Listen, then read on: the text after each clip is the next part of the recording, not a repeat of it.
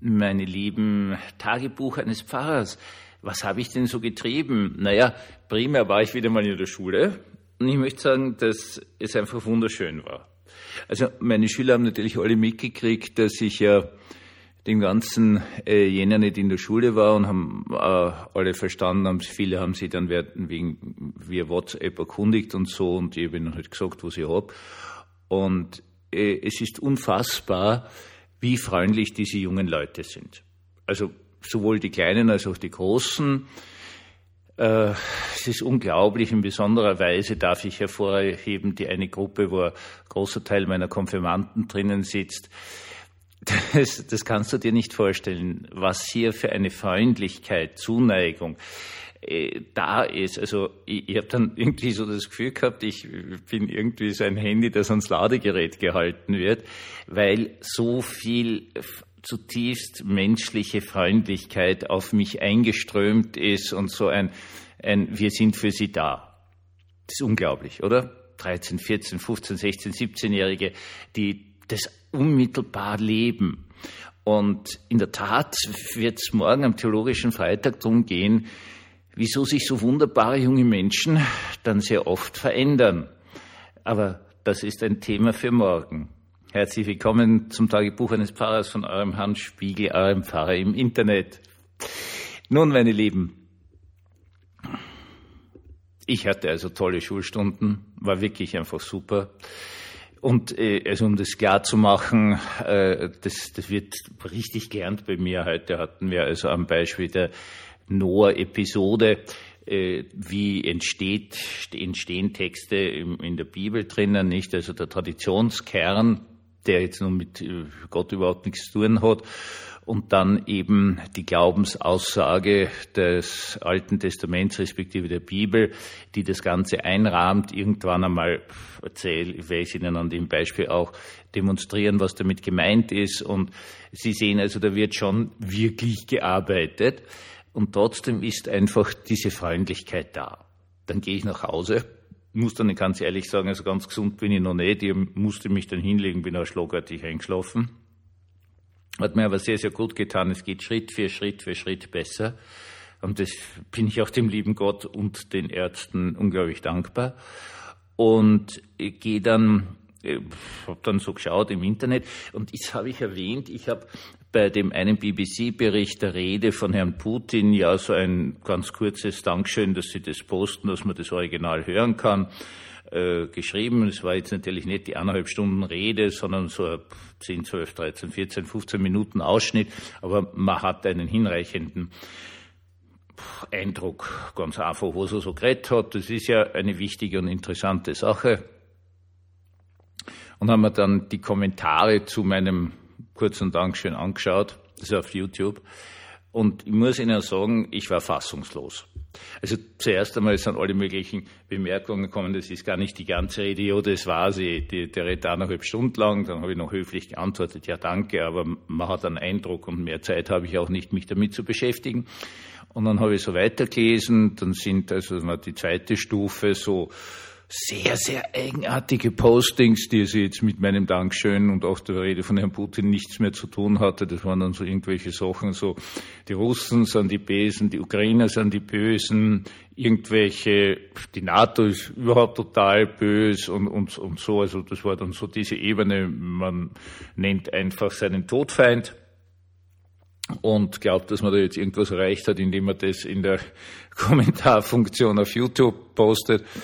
Und dann muss ich sagen, war ich schon ein bisschen fassungslos, weil was ich dann gelesen habe, war, dass die Leute begonnen haben, sich persönlich zu beleidigen. Es, das sind jetzt sicher Leute, die einander nicht kennen. Also davon gehe ich jetzt wirklich aus. Vielleicht haben die schon mal an einem anderen Teil YouTube oder wo weiß ich wo äh, diese, diesen Nickname gesehen. Und das ist dann richtig tief geworden. Also das ist halt wie, typisch wie ein Ausdruck, es wird tief. Also ja, ähm, das Niveau sinkt so weit herab, dass es geht nimmer. Also wirklich persönlich beleidigend bis zum letzten. Da werden also Kriege ausgefochten in einem vollkommen sinnlosen Forum.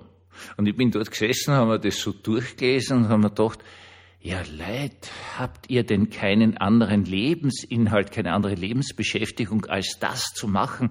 Das ist so völlig sinnlos, weil es geht also nicht um das Thema, nicht um die Rede, nicht einmal mehr um den ganzen Krieg, sondern es geht nur noch darum, irgendwen äh, persönlich zu verletzen. Das ist alles. Also was anderes kann das nicht mehr aussagen.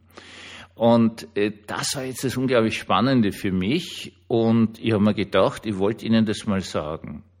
Offenkundig gibt es in dieser Welt doch, sagen wir mal so, sehr, sehr, sehr, sehr große Gegensätze. Von wirklich freundlichen, ordentlichen Menschen. Ich sage jetzt mal, ich zähle Sie, die Sie dazuhören, dazu, weil pff, sonst wären Sie wahrscheinlich nicht da. Und dann gibt es Leute, mit denen muss was passiert sein denen muss irgendetwas passiert sein, dass sie in solch unfassbar hoffnungsloser Art und Weise verletzen und beleidigen oder das zumindest versuchen. Das ganz Witzige dran, bei einer, wenn man sich diese Postings ein bisschen genauer anschaut, ist ja, wenn zum Beispiel das Gegenüber dann sein Posting einfach löscht, nicht drauf einsteigt, dann Genau dann geht's wirklich zu. Dann werden die Leute noch gemeiner und brutaler und beleidigender. Ich kann daraus nur schließen, dass es einfach darum geht, ja, um Streit, Aggression, Reibung. Dass man sich selber besser spürt, wäre die psychologische Aussage, wenn man mit wem streitet und, und Ohrfeigen austeilt und auch welche bekommt. Und die größte Verletzung ist halt, dann interessanterweise, wenn das Gegenüber darauf nicht einsteigt und sich zurückzieht und sie sagt, naja, was Besseres zu tun, also lösche jetzt mein Posting einfach, hab's mich gern, äh, dann, dann bricht also wirklich, ja, schon verzweifelte Aggression aus. Das ist das, was ich heute so aus äh, diesen ganzen Postings gelernt habe und auch sehr, sehr klar diese Ebene das äh, Aggressivste ist sozusagen gar nicht jemand anderen zu beleidigen, sondern sich einfach zurückzuziehen. Und da muss man jetzt natürlich schon dazu sagen, so ich in meinem Verständnis von Christentum wird natürlich sagen, sich zurückzuziehen und auf einen Streit nicht einzusteigen, das muss ich schon ganz ehrlich sagen, ist eigentlich das, was ich schon als ziemlich christlich empfinden würde. Nicht äh, Öl ins Feuer gießen, nicht etwas äh, hochdrehen, sondern einfach sagen, na ja, bitteschön, wenn Sie meinen, ja, aber ich streite jetzt nicht mit Ihnen. Ich weiß nicht, wie Sie das sind. Es würde mich durchaus interessieren. Sie können mir gerne eine E-Mail dazu schicken, von Ihren Erfahrungen her, wie denn das so ist wenn jemand auf den Streit, auf das Streitangebot, auf die Aggression nicht einsteigt, sondern einfach sagt, na, das tue ich jetzt nicht. Ist es der richtige Weg oder befeuert es schlussendlich nur die Aggression? Nun, ich persönlich, sage Ihnen ganz ehrlich, es ist ja mein Tagebuch, bin genauso ein Mensch, der auf sowas nicht einsteigt, weil meine Erfahrung die ist, es ist einfach völlig sinnlos es bringt einfach nichts.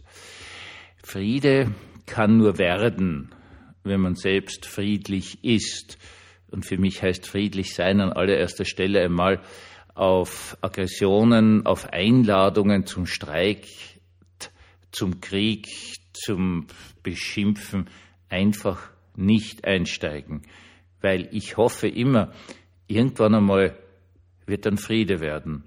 Aber vielleicht ist es auch nur eine Hoffnung.